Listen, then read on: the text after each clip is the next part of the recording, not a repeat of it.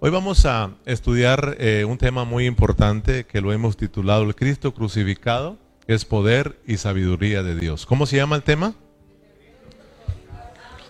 Fíjense bien, fíjense bien, es importante lo que mire eh, lo que vamos a estudiar. Ese es el tema que vamos a desarrollar hoy, el Cristo crucificado es poder y sabiduría de Dios, porque eh, nos quedamos con este tema, ¿verdad? Del Cristo crucificado. O sea, el, hermano Jesús nos, em, nos, nos, nos, metió a este mensaje de, del Cristo crucificado.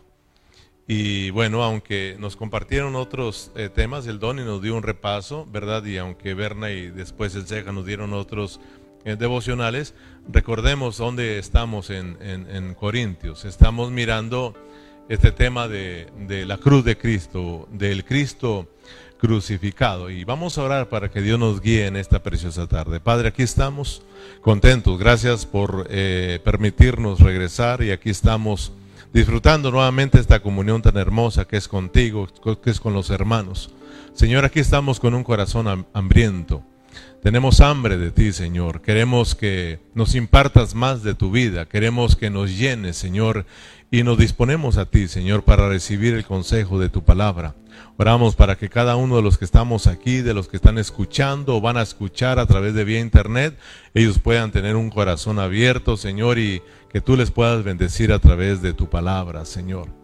Pero aquí estamos, Señor, eh, en este lugar con un corazón deseosos, Señor, de de recibir esa porción que tienes para con nosotros. Tu palabra dice que, que es bienaventurado, es, es dichoso, es bendecido, es feliz aquel que tiene hambre y sed de justicia porque solamente Él va a ser saciado. Señor, que en esta preciosa tarde vengamos con hambre, vengamos con deseos, Señor, de ser llenos de tu Santo Espíritu, Señor. Te lo pedimos en tu nombre precioso. Amén. Muy bien, vamos a primera a los Corintios capítulo 1 versículo 22. Esos van a ser 22 y 23 y 24 van a ser nuestros versículos para desarrollar el día de hoy. Ya los hemos leído una y otra vez, pero vamos a volverlos a retomar y de esta manera vamos a, continuar estudiando y va a ver que Dios nos va a bendecir. Vamos a ir todos a la palabra del Señor y vamos a buscar primero a los Corintios capítulo 1 versículo 22, 23 y 24.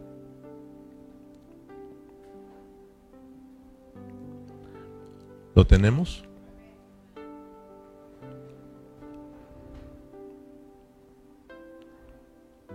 Vamos a leerlo, dice la palabra del Señor, léalo conmigo. Porque los judíos piden señales y los griegos buscan sabiduría. Pero nosotros predicamos a Cristo crucificado. Para los judíos ciertamente tropezadero y para los gentiles locura. Más para los llamados. Más para los llamados. Así judíos como griegos. Cristo poder de Dios y sabiduría de Dios. ¿Cómo es el tema de hoy? El Cristo crucificado es poder y sabiduría de Dios. Para nosotros poder captar lo que el escritor quiere transmitirle a sus oyentes, esto es para nosotros captar lo que Pablo quiere transmitirle a los corintios, es muy importante que nosotros nos metamos al espíritu del escritor. Amén. O sea, para nosotros entender lo que Dios nos quiere transmitir a hoy, tenemos que hacernos uno con Dios en el espíritu. Para nosotros entenderlo. De lo contrario, nos va, no, no solo nos va a costar, no vamos a entender eh, eh, lo que, la carga que tiene Pablo para transmitirle a los corintios. No vamos a entender lo que Dios desea hablarnos a nosotros. Pero si nosotros nos hacemos uno, ahí con el apóstol Pablo, ¿verdad? Vamos a entender y vamos a mirar la carga que él tenía. ¿Qué es lo que quería hacer Pablo con los corintios? ¿Qué es lo que le quería transmitir? Entonces, Ya aprendimos pues en el capítulo 1 que Pablo eh, se dio cuenta de los problemas que tenía Corintios. Corintios tiene muchos problemas, al menos vamos a estar mirando 11 problemas, ¿verdad? Eh, muchos problemas la iglesia en Corintio.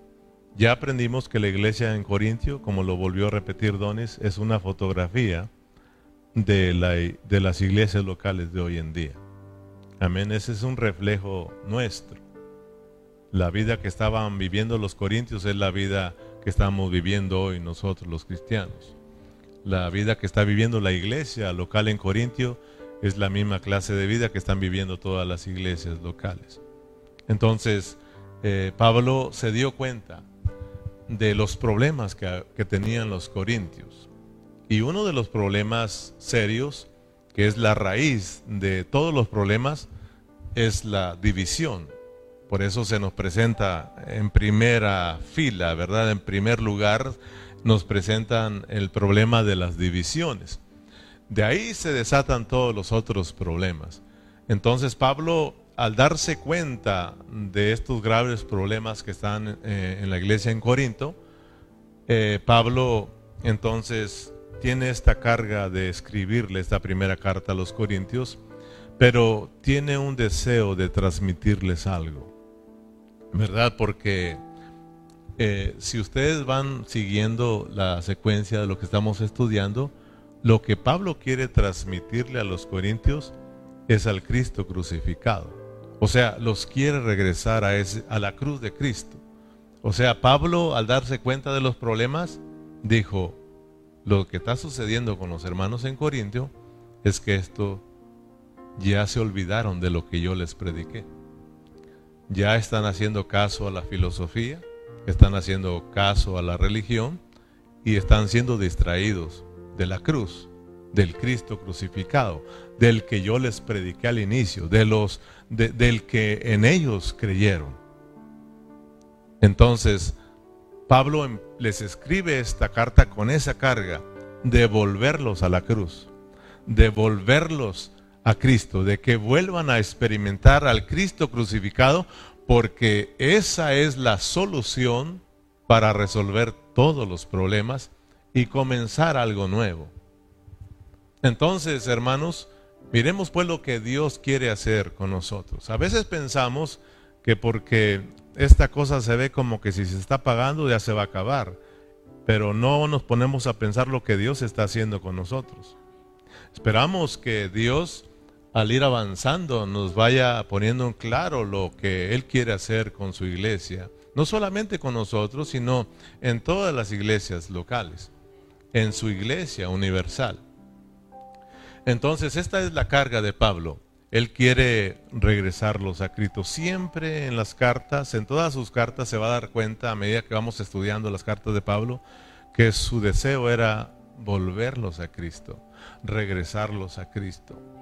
Amén. En este caso a los corintios es regresarlos al Cristo crucificado, que experimenten la cruz de Cristo, porque ya hemos venido aprendiendo que la solución para todos los problemas es experimentar a Cristo crucificado, la cruz de Cristo. Amén. Esta es la carga pues que tiene Pablo, ¿verdad? Para con los corintios y ahora esta es la carga de nosotros también de que nosotros los hermanos aquí volvamos a Cristo. Algo nos está distrayendo de Cristo. Entonces, eh, por eso tenemos problemas. Como cristianos, por eso tenemos problemas en la vida de la iglesia. Porque nos hemos distraído de la cruz de Cristo. Entonces, eh, Dios quiere volvernos a la cruz y una vez regresando a la cruz va, va a ver que Dios comienza a hacer algo nuevo. Amén. La cruz va a mirar que lo que hace es terminar con lo viejo.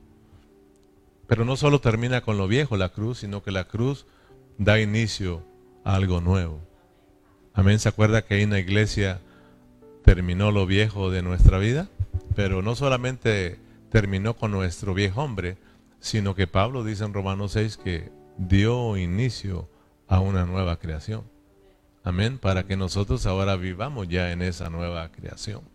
Muy bien, entonces vamos ahí a Segunda de Corintios para que miremos pues que siempre, siempre Pablo va a estar hablando del Cristo crucificado. Y él mismo dice, yo no me propuse conocer nada más, sino al Cristo crucificado. Yo no, o sea, Pablo no fue llevando actividades.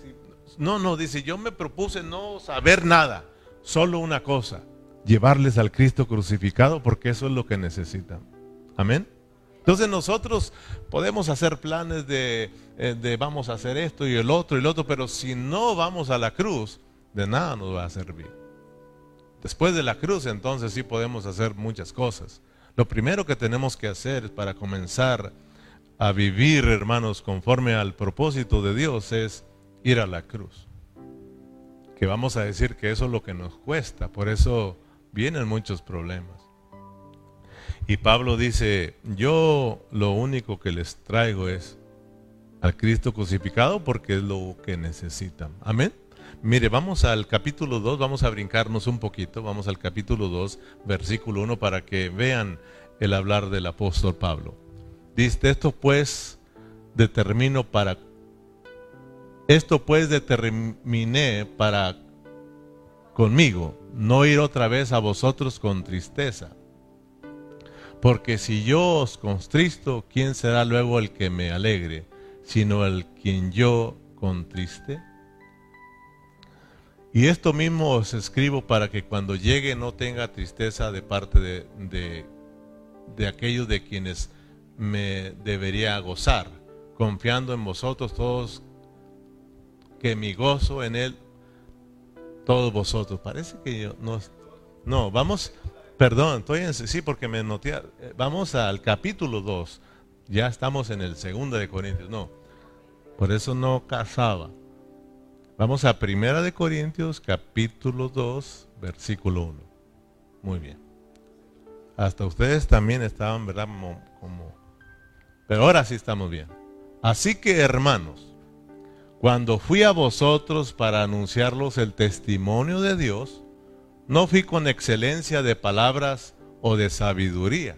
Fíjese bien, cuando vino a, Corintios.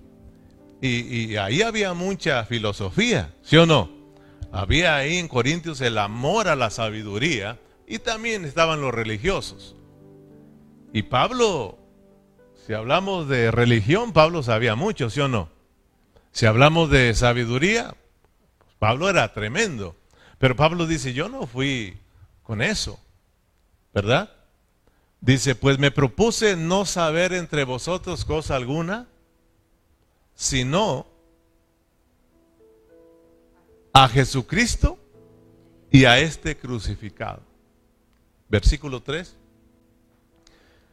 Y estuve entre vosotros con debilidad. Fíjate bien cómo fue el apóstol Pablo. Estuve entre vosotros con debilidad y mucho temor y temblor. Porque a veces nosotros queremos ir con poder. Fíjate, Pablo dice, yo ahí fui débil, fui con debilidad y con mucho temor.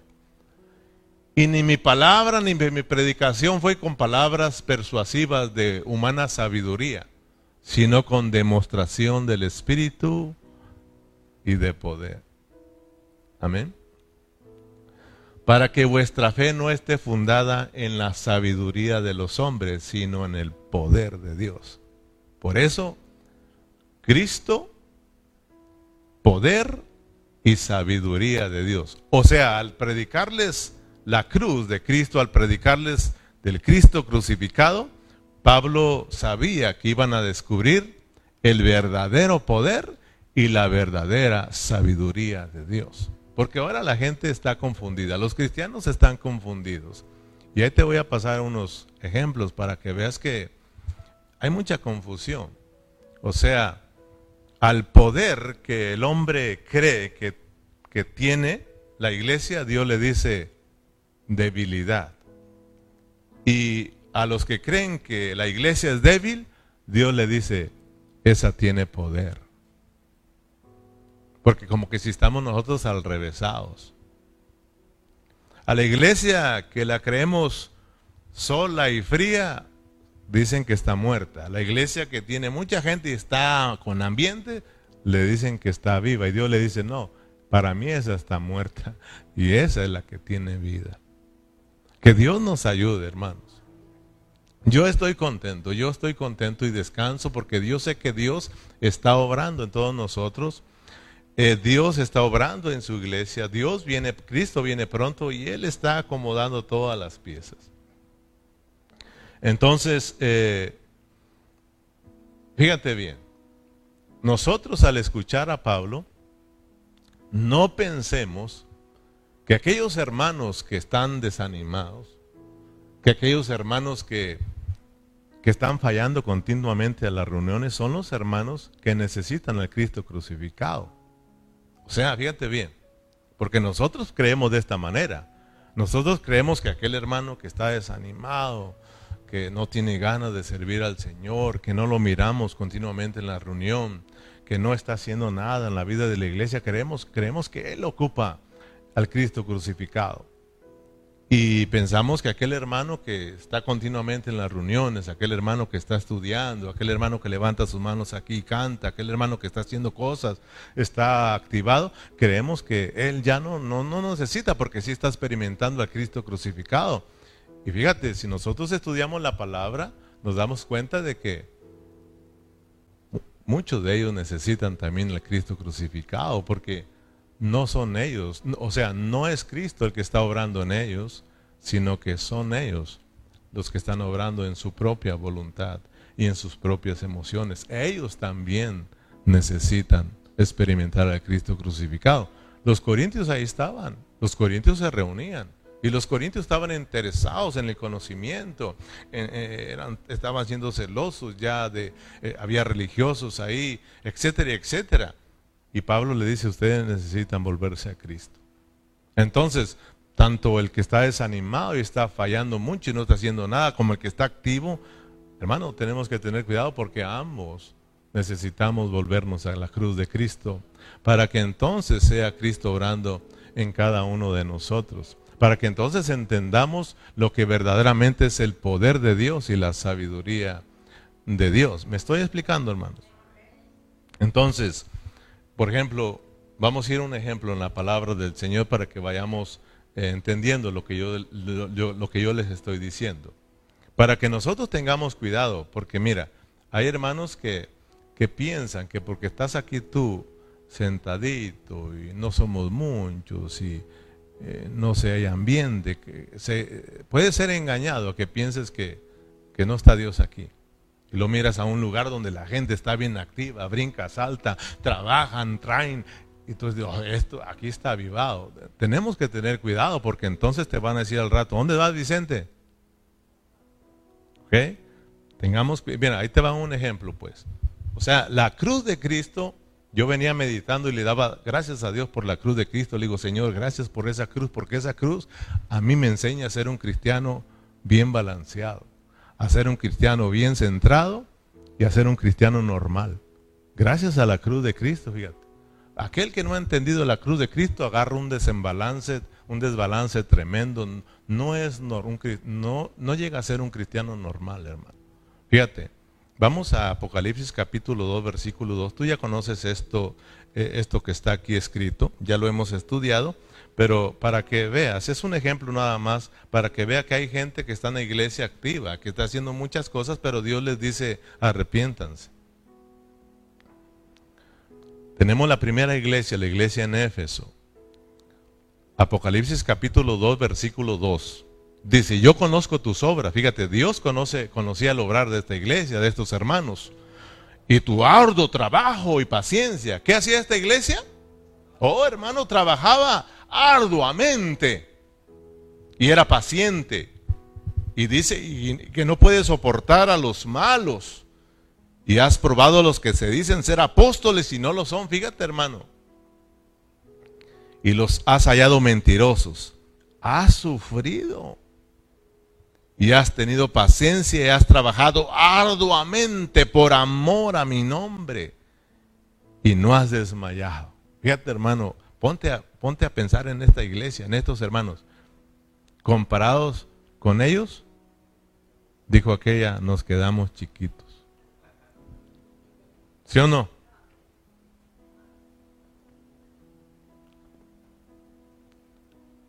Pero en el versículo 4 mira lo que dice Dios a esta iglesia que está activa, ¿eh? que está trabajando. Versículo 4 dice, pero tengo contra ti que has dejado tu primer amor.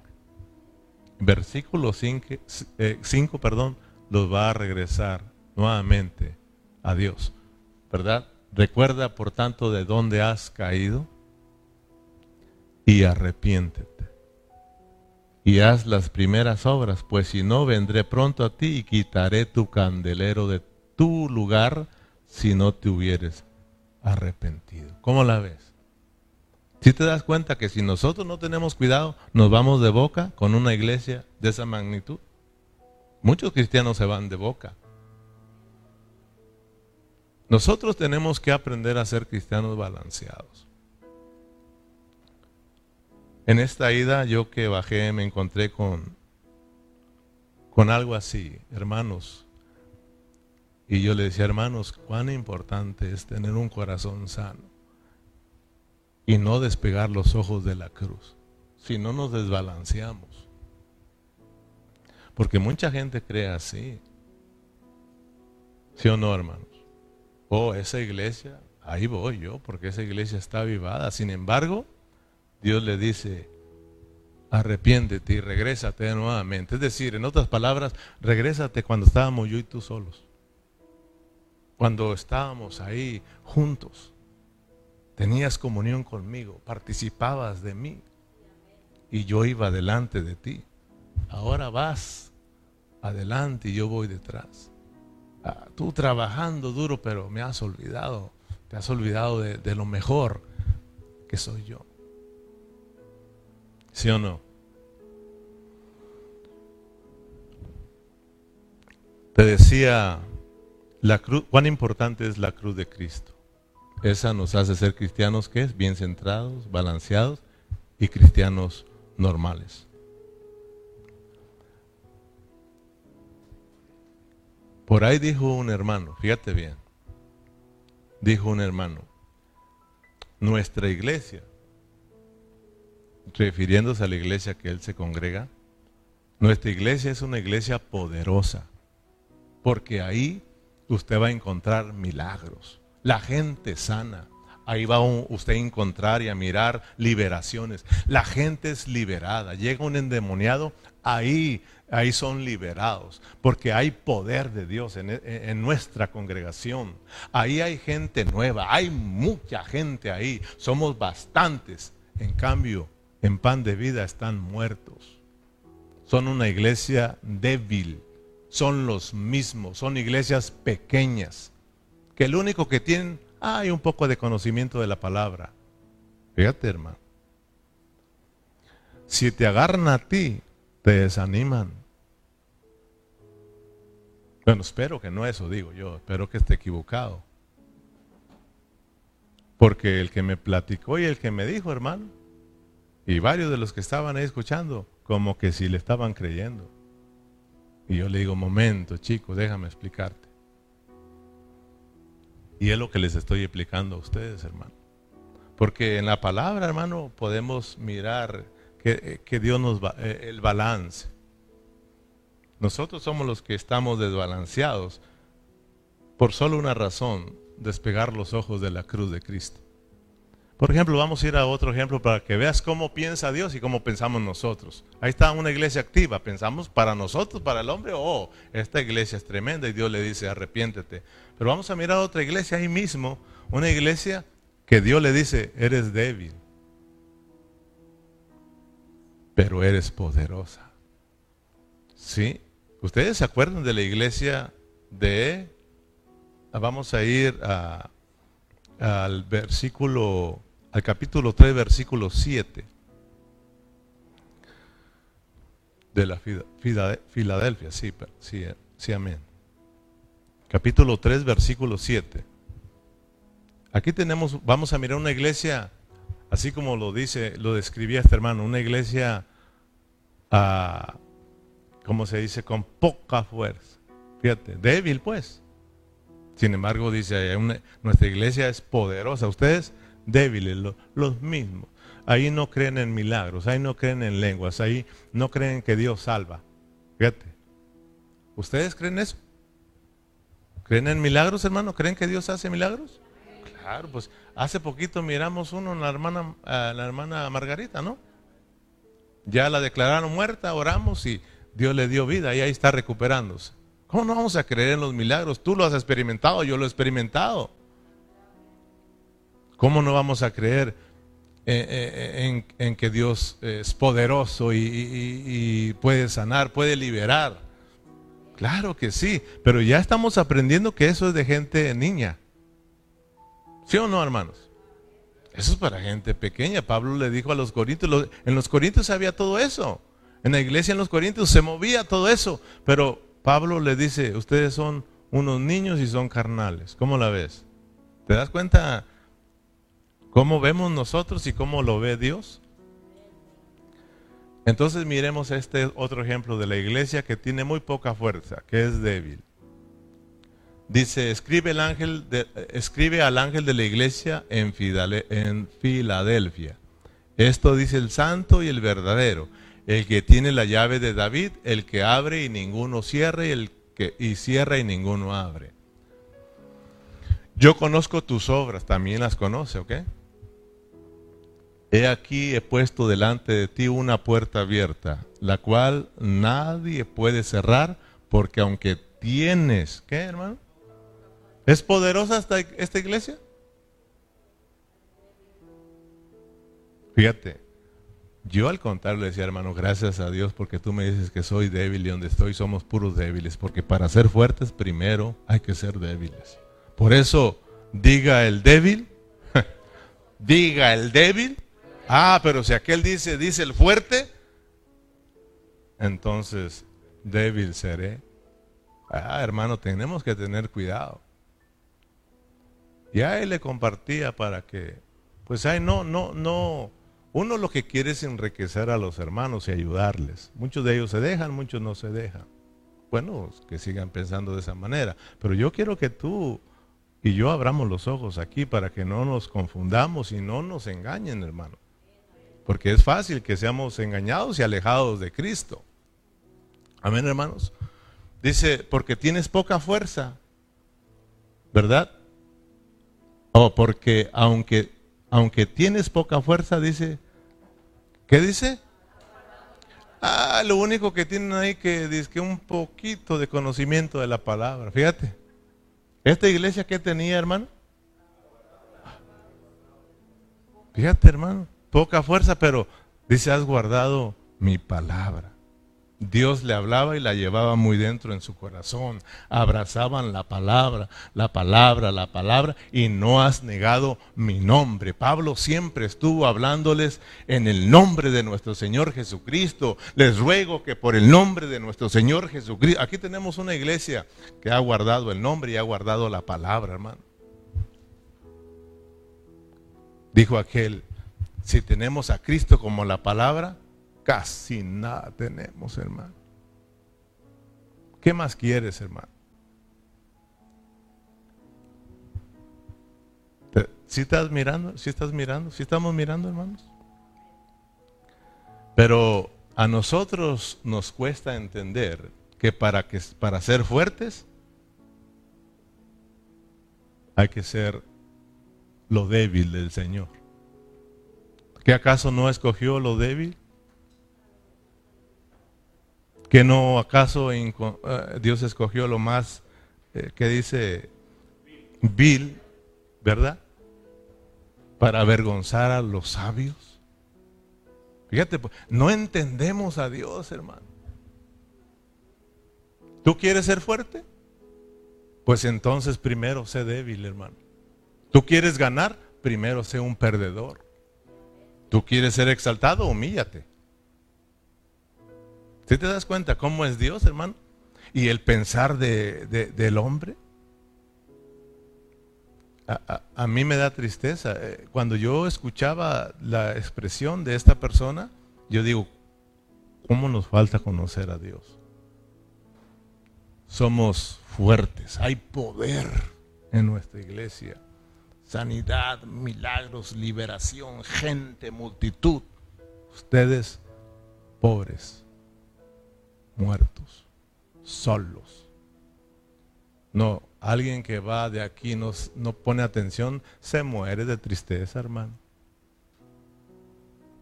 Y el que ha entendido, gracias Señor. Y diga al débil, fuerte soy. Y diga al pobre, rico soy. Amén. El reino no es para multitudes. Por eso yo estoy tranquilo. El reino no es para multitudes. El reino es para un remanente que siempre se mantuvo abrazado de la cruz de Cristo. Gracias a Dios por la cruz de Cristo. Gracias a Dios porque Dios a través de este estudio de Corintios nos está también queriendo llevar a la cruz de Cristo, hermanos. No hay otra cosa, no hay otra solución para arreglar los problemas entre nosotros y de nuestra iglesia local si no es volvernos a la cruz de Cristo.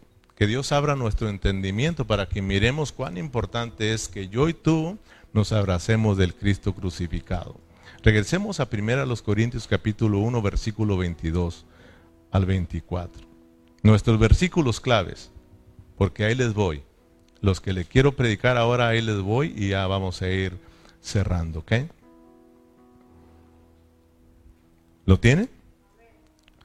Dice, porque los judíos piden señales y los griegos buscan sabiduría, pero nosotros predicamos a Cristo crucificado para los judíos ciertamente tropezadero y para los gentiles locura. Léalo conmigo el versículo 24. Más para los llamados. Más para los llamados. ¿Usted y yo somos llamados? Entonces, este es nuestro versículo para nosotros. Esto es lo que Dios quiere para nosotros, los que hemos sido llamados de parte de Dios. Así seamos judíos o, seamos gentiles. Cristo poder de Dios y sabiduría de Dios. Wow, hermano. Wow, yo venía manejando y meditando eh, en la cruz de Cristo, en el Cristo crucificado, que eso es poder de Dios y sabiduría de Dios. Y le decía, Señor, gracias. Hermano, qué, qué, qué riquezas tiene ese versículo 24 que leímos. Mas para los llamados, para nosotros los llamados, ya seas tú judío o gentil, hermano, el Cristo crucificado es nuestra sabiduría y es el poder de Dios, hermano.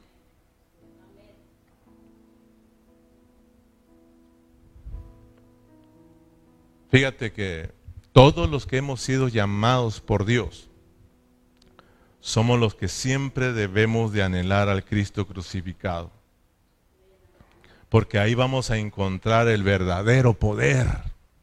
Fíjate, el verdadero poder. Ahí vas a conocer lo que es verdaderamente el poder de Dios y la sabiduría de Dios. Hermano, espérate, conoce cuál es el verdadero poder. Ay, que mi iglesia hay gente, mila. Hermano, ten cuidado. El verdadero poder está en la cruz de Cristo. La verdadera sabiduría está en la cruz de Cristo. Ahora, yo te pregunto a ti, para despertarte un poquito, ¿qué significa que Cristo sea poder de Dios y sabiduría de Dios? A ver, participa. ¿Qué significa para ti? ¿Qué, piensas tú? Que el Cristo crucificado es poder de Dios y sabiduría de Dios. ¿Qué está diciendo Pablo? Pues no te, te preocupes, para eso estoy yo aquí. Para eso estamos aquí, para que aprendamos. No te preocupes, porque a, mí me lo enseñaron. Yo lo aprendí también, hermano. Y, y cuando lo aprendí dije, Señor, gracias. Y yo quiero vivir abrazado y, como dice el canto, y pegado a ti. ¿Sí o no? a esa cruz, a esa cruz, volver a esa cruz, porque ahí vamos a, entender realmente lo que es el poder de Dios y la sabiduría de Dios. Mira, la sabiduría de Dios tiene que, que ver con su plan. La sabiduría de Dios tiene que ver con su plan. Y el poder de Dios tiene que ver cómo Él lleva a cabo su plan. El poder es para que el plan de Dios se lleve a cabo. La sabiduría de Dios es el plan de Dios. O sea, Dios en su sabiduría tuvo un plan. Y ese plan ya lo conoces. Pablo lo llama su beneplácito. Pablo lo llama su buen placer. Pablo dice lo que a Dios le hace feliz. ¿Qué es? ¿Cuál es ese plan que Dios tuvo cuando Él estaba solito en la eternidad pasada? Antes de que existiéramos nosotros y existiera el mundo. ¿Cuál era el plan de Dios? O sea, en su sabiduría, ¿sí o no, hermanos? En su sabiduría Dios formó este plan. Dios hizo este plan que lo hace a Él feliz. Él dijo, yo estoy aquí solo, yo soy Dios, pero ¿quién me conoce? Entonces dice, yo voy a hacer un plan. Y mi plan consiste en que yo voy a hacer al hombre para que este hombre me contenga, yo pueda darme como vida y este hombre al, tenerme como vida pueda expresar, pueda expresarme a Dios, a, a mí, a Dios, ¿verdad? y pueda también representarme, porque en la sabiduría de Dios también Dios tenía planeado eh, que Satanás se iba a revelar y que el hombre iba a caer. E, e, esto lo tuvo Dios eh, no solo en su sabiduría, sino que es la soberanía de Dios, porque Dios es un Dios soberano. Porque a veces la gente, pero ¿cómo? ¿Por qué, ¿Por qué permitió al diablo? Dios es soberano y tienes que, tienes que entenderlo. Porque para nosotros fácil era para qué metiera a Satanás en la cena. Pero yo te digo, si Satanás no entra en la cena, tú y yo no conocemos ni la sabiduría ni el poder de Dios. ¿Verdad? En la escena, no en la cena, ¿ok? Está bien, no lo comemos. O sea, mira, en la ah, soberanía de Dios, o sea, Dios, en la palabra está en que Dios crió al hombre, pero también Dios lo corrompió, pero también Dios lo restauró, para que tú y, tú y yo hoy conozcamos la sabiduría y el poder de Dios que está en la, está ahí en la cruz, está ahí en el Cristo crucificado, para que tú lo aprecies, hermano. Mira, si tú llegas a apreciar lo que es la cruz y lo que sucedió ahí, tú te enamoras de ese Cristo crucificado. Y como lo cantábamos, ¿y quién te separa de ahí? Y al conocerlo verdaderamente, tú sabes lo que sucedió ahí y dejas de ser el mismo cristiano de muchos años. Tu vida va a cambiar. Por eso a, mí me interesa de que tú tengas una revelación de lo que es la cruz. Porque yo te pudiera hacer, hacer muchas cosas. Vamos a hacer esto y lo otro. Pero si no es la cruz de Cristo, nos van a decir, arrepiéntanse. ¿Sí o no? ¿Me estoy explicando? Entonces, eh, la sabiduría de Dios tiene que ver con un plan. Dios, en su sabiduría, formó un plan. Quería tener una iglesia, quería tener un pueblo en el cual pudiera contenerlo y pudiera ese pueblo expresar a Dios. ¿Sí o no? Y pudiera representarlo. Pero Dios dice, este es mi plan, ¿verdad? Pero ahora mi poder consiste en que yo lo voy a hacer, en que se va a llevar a cabo. Para eso se necesita el poder, porque si no, pues no se puede hacer. El poder para hacerlo. Amén. Entonces, después de que Dios formó al hombre, porque se vino el plan de Dios, Dios, vámonos, manos a la obra y crió al hombre, ¿sí o no? Pero ¿qué sucedió en el capítulo 3 de Génesis? Ese hombre que Dios había criado para que lo expresara y lo representara, se, se corrompió. O sea, cayó, desobedeció a Dios y cayó. Entonces ahora viene la sabiduría de Dios de cómo lo va a salvar y el poder de Dios para que el plan de Dios siga hacia adelante y se lleve a cabo. ¿Me estoy explicando? Entonces, fíjate Cristo, poder de Dios y sabiduría de Dios. Ponte a pensar cómo es que Dios hizo para salvarte a ti, hermano, y para que su plan continúe. Dios no quebrantó ni su amor ni su justicia ahí, hermano, en la cruz. Porque fíjate, al, al, hombre morir, Satanás le puede decir, ¿y dónde está tu amor? ¿Por qué lo matas? Tú formaste al hombre para matarlo, eso es amor. ¿Sí o no, hermano? Sin embargo, el hombre murió ahí y Dios no quebrantó su amor. Ah, entonces yo no muero. Entonces no eres justo porque tú dijiste que si el hombre desobedece tiene que morir. Entonces, ¿dónde está su justicia? Sin embargo, el hombre murió, Dios no quebranta su amor ni su justicia. Fíjate, eso es sabiduría de Dios, hermano, para salvarte a ti, para salvarnos a nosotros. La cruz de Cristo no solamente te salvó y te perdonó, hizo un sinfín de cosas, porque la cruz da solución a muchísimas cosas, hermano. Si tenemos problemitas, la cruz de Cristo, hermano. La cruz, la cruz, esa da soluciones a todas las cosas, hermano. Fíjate, cuando el hombre cayó, fíjate, fíjate los problemas en que vino a, vinieron a existir. Después de la caída vinieron a existir muchos, muchos, muchos, muchos problemas, hermano. No solamente en el hombre, en la creación, en el universo.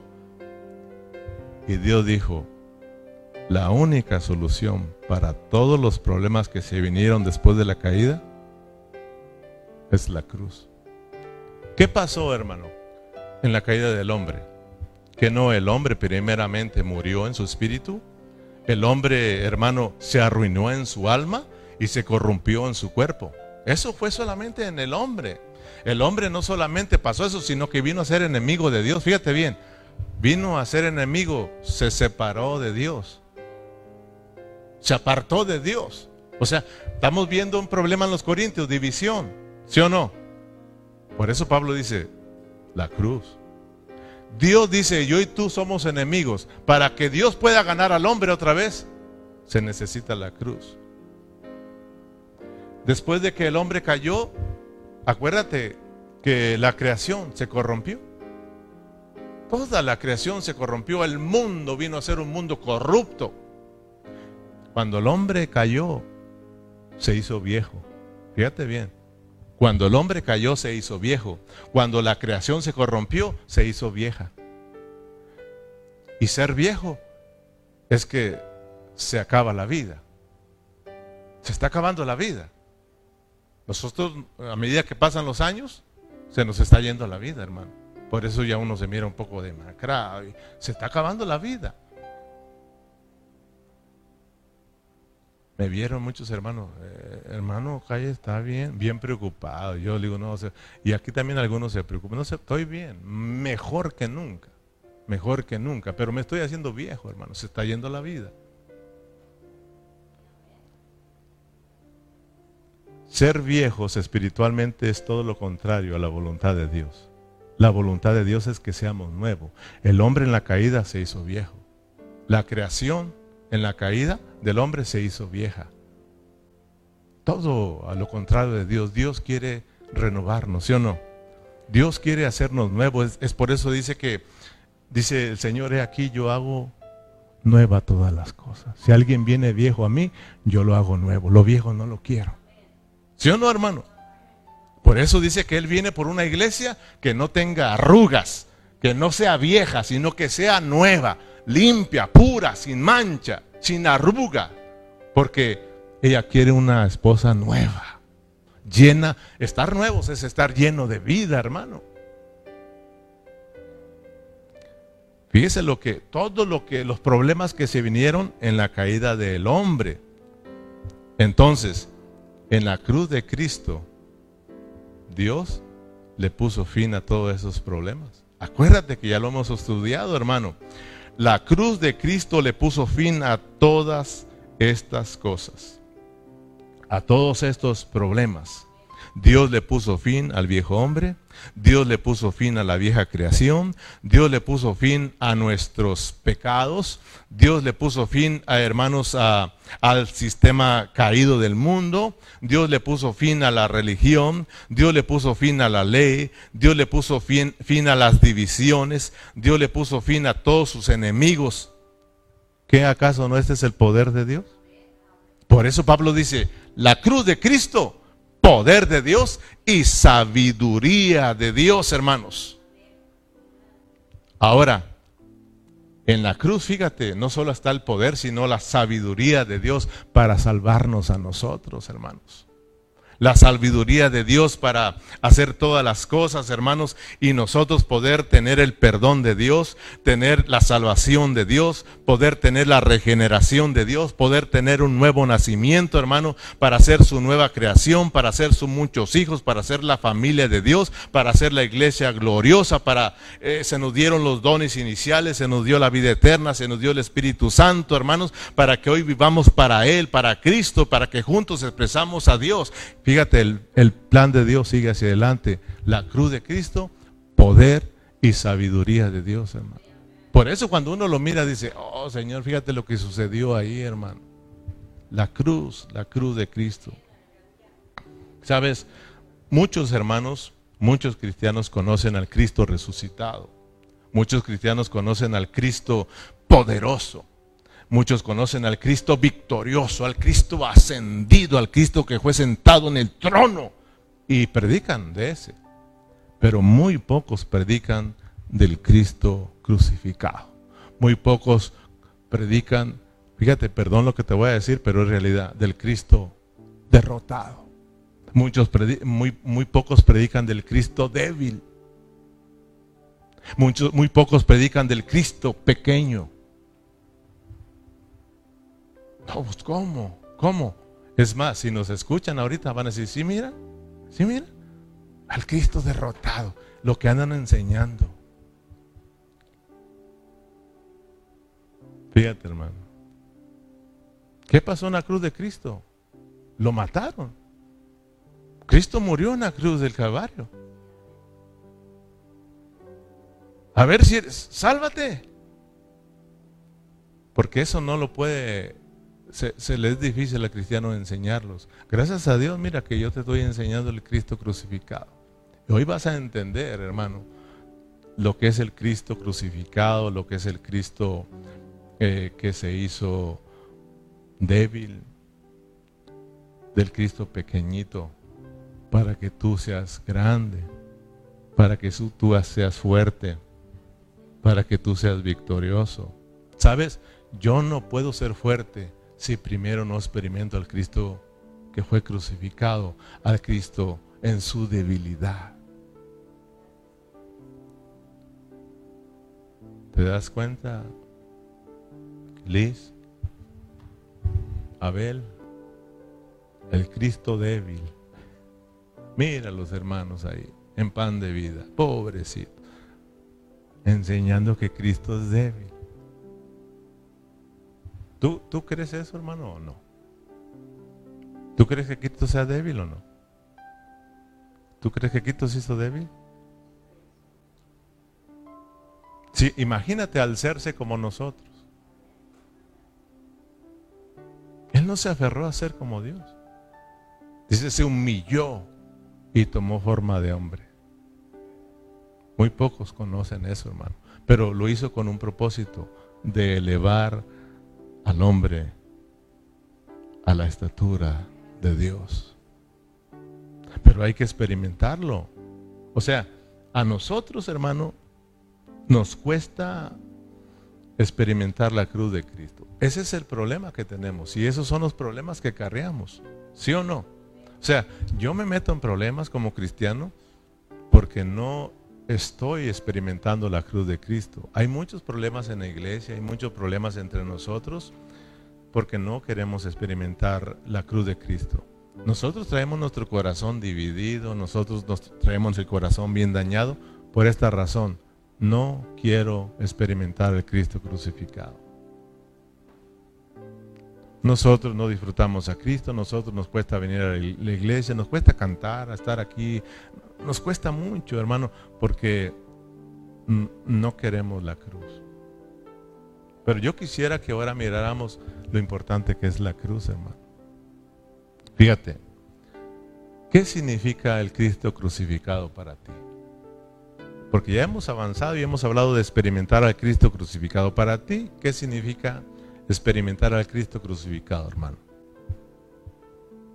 ¿Qué significa? A ver un ejemplo, Liz. ¿Qué significa que tú experimentes? Voy a ir de aquí para allá. ¿Qué significa que experimentar al Cristo crucificado? ¿Cómo lo puedes experimentar tú? Ayúdale a ver.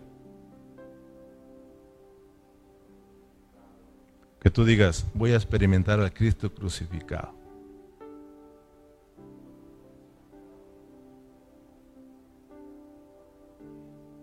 Obedeciendo, ¿verdad? Y el ceja, nos, ¿se acuerdan que nos introdujo? y él habló del Cristo crucificado. Obedeciendo, ¿qué significa? Amada mía, experimentar el Cristo crucificado.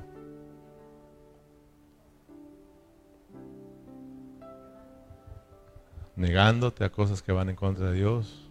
Juan, ¿qué significa experimentar el Cristo crucificado? Negarnos en la carne. Daniel, ¿qué significa? experimentar a Cristo crucificado. Daniel.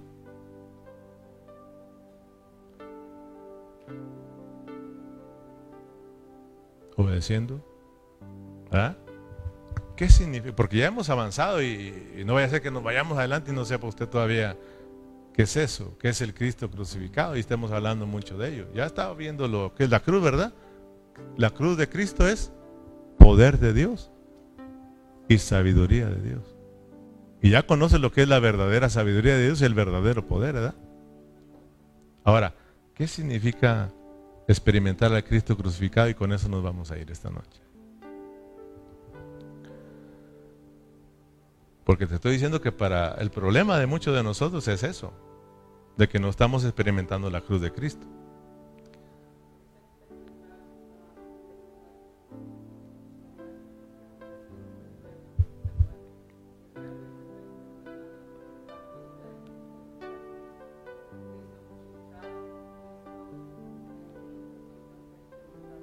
Fíjese, experimentar la muerte, claro, la muerte de Cristo. Pero ¿verdad que sí nos cuesta? ¿A poco no nos cuesta, hermano? Porque lo conocemos, pero nos falta experimentarlo. Cuando tú lo experimentas y te llega eso, vas a darte cuenta que el Cristo crucificado está viviendo en ti, lo estás experimentando y te, va, te vas a ahorrar muchos problemas. Pero cuando no se experimenta, surgen muchos problemas. Soy un problema. Por ejemplo, un muerto, Abel, un muerto, tú llegas y lo puedes patear.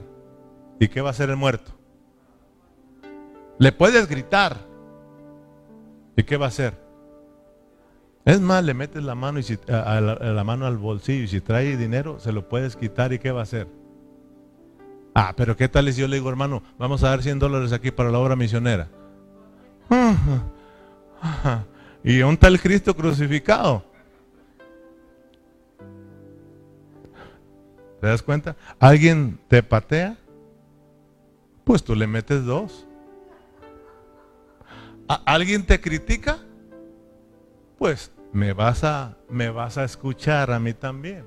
Oh, porque yo he, yo he ido a hermanas. Fíjate. Y te voy a hacer así. No traigo nada con las hermanas, pero las hermanas son las más difíciles para que experimenten a Cristo crucificado más que los hombres. Yo estoy hablando de Cristo y la iglesia. O sea, cuando hablo de las hermanas, hablo de la iglesia. Las mujeres. ¿Por qué?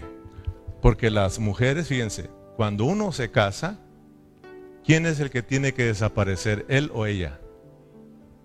Ella. No, es ella. Porque mi esposa no, yo no me voy a llamar Cayetano Jiménez. No, sin embargo, ella sí es Emilia Ceja. ¿Sí o no? ¿Cómo se llama usted, hermana? ¿Cómo se apellida usted, hermana? ¿Sí? ¿Quién desapareció, él o usted? ¿Quién va a desaparecer, Cristo o la iglesia? Tenemos que ser como Cristo. O sea, nosotros tenemos que fuera. Y Cristo tiene que ser en nosotros. ¿Sí o no? Estamos hablando de experimentar al Cristo crucificado que nos cuesta. Y es el problema que tenemos. Ando bravo, ando de mal. No por ti, hermano, porque yo no experimento al Cristo crucificado. Tú me puedes hacer lo que quieras, pero si estoy crucificado, no tienes problemas ni tengo problemas. Bueno, al menos yo no tengo problemas. ¿Sí o no? Lo tendrás tú porque no estás crucificado, pero a mí ni me va, ni me viene, ni me duele. Pero te das cuenta que algo pasa y sí nos duele. Eso es para que nos demos cuenta, hermano, que nos falta ir a la cruz. Y, aunque hagamos muchas cosas, no te va a servir porque vamos a andar acá en el corazón bien dañados, con problemas. Y dices, eh, espérate, andas haciendo mucho, pero no lo andas haciendo correctamente. Arrepientas y vuelvas a Cristo. ¿Sí o no? O sea que, hermanos, eh, no nos gusta a nosotros la cruz. Y muchas veces nosotros queremos bajarnos. ¿Qué acaso no decimos con ganas de bajarme para que me conozca? ¿Sí o no? Fíjate para lo que queremos bajarnos de la cruz, para golpear a ciertas personas, para hacerles mal a ciertas personas. Cristo se bajó de la cruz porque Él no se quedó ahí.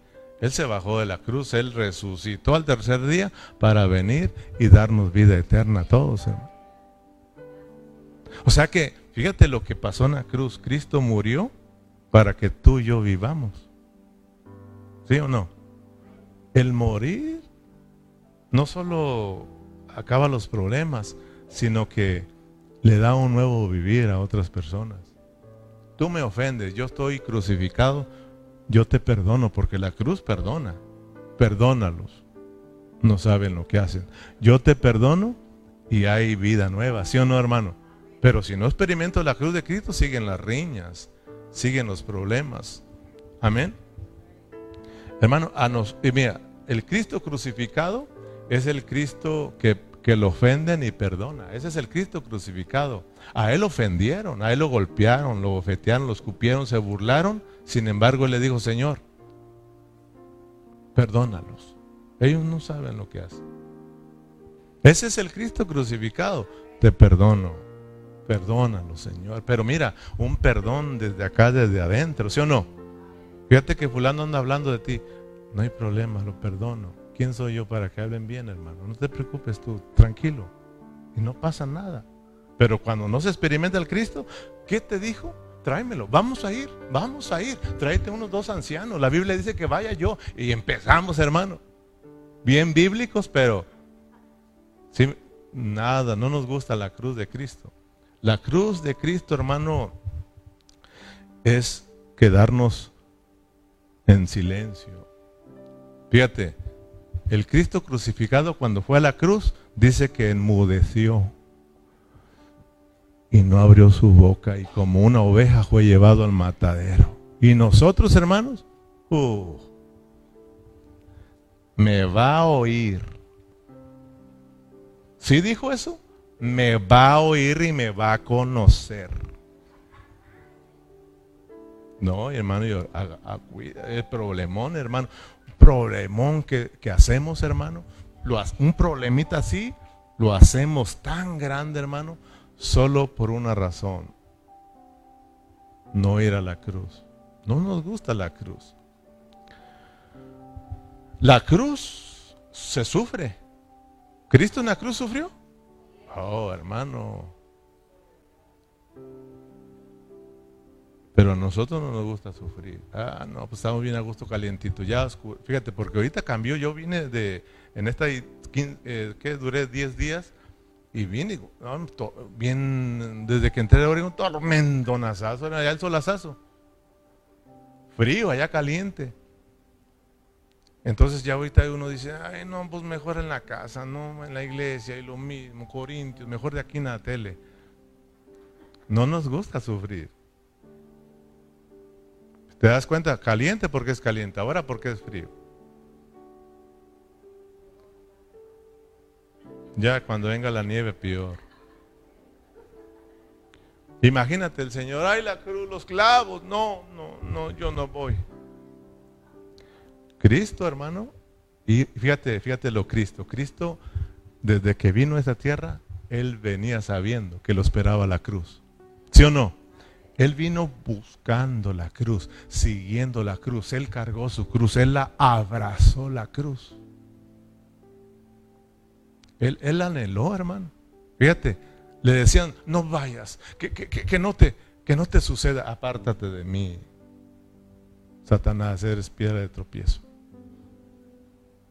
La meta es la cruz, porque la cruz va a traer solución a todos los problemas.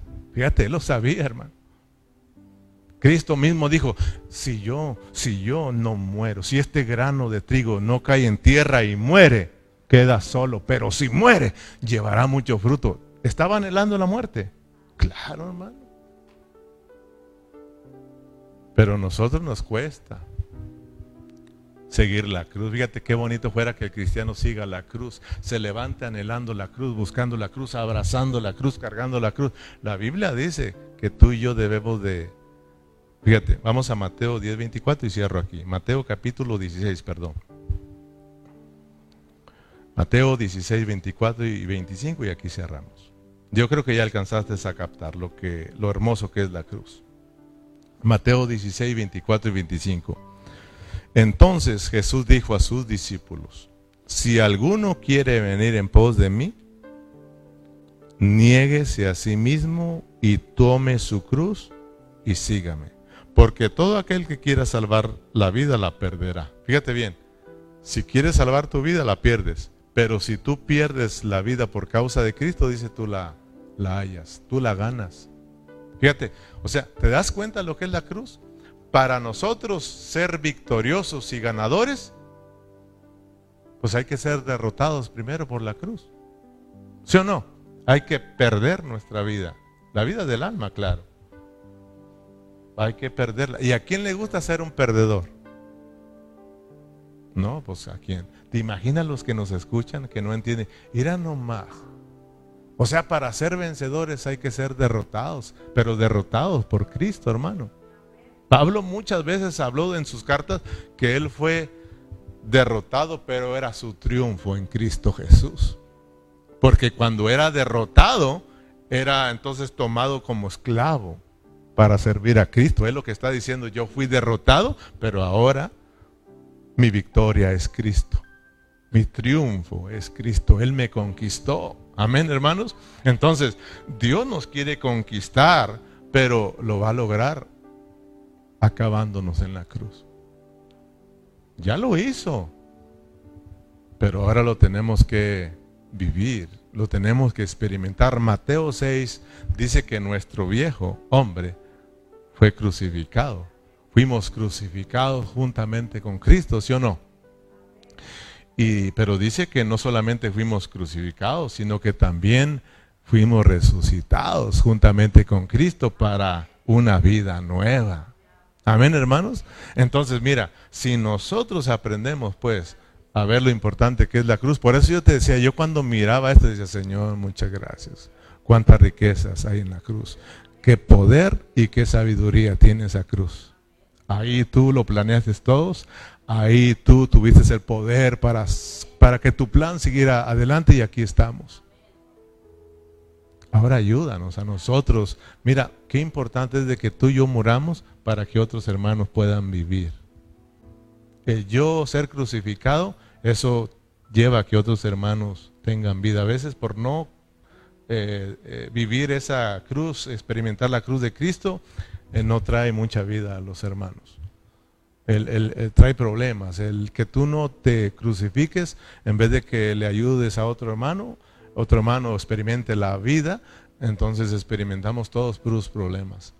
abracemos a Cristo, hermanos. Abracemos a esa cruz y vas a ver que va a haber algo nuevo en nosotros. Es lo único que podemos hacer. Podemos hacer muchas cosas, traerte muchas cosas, actividades aquí, hermano, pero si nos alejamos del Cristo crucificado, siempre vamos a tener muchos problemas. Amén. Entonces, mejor tratemos de no saber nada aquí más que al Cristo crucificado. Es la solución para todos los problemas. Vamos a ponernos de pie y vamos a continuar el domingo, si Dios nos esta vida. La cruz de Cristo, poder y sabiduría de Dios. Oh Señor, muchas gracias, muchas gracias por tu palabra, Señor. Gracias porque una vez más nos hablas y nos muestra lo importante que es esa cruz. Ayúdanos a que cada día que amanezca nosotros podamos despertarnos mirando y anhelando, buscando, Señor, esa cruz, la cruz de Cristo, Señor. Que podamos experimentarla, Señor, porque esta termina todo lo viejo, Señor, acaba con todos los problemas y da inicio a una nueva vida, Señor.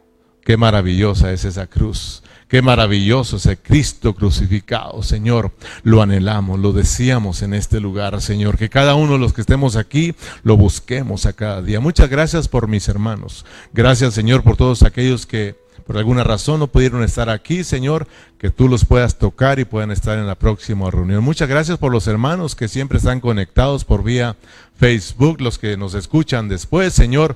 Oramos para que tú sigas llevando a cabo eh, la obra en ellos, Señor. Muchas gracias por todo. Despídenos en paz y usted reciba la gloria por siempre en Cristo Jesús. Y todos nos despedimos con un fuerte amén y amén. Gloria al Señor. Muchas gracias, hermano. Saluda a tu hermano y así estamos despedidos. Dios les bendiga a todos.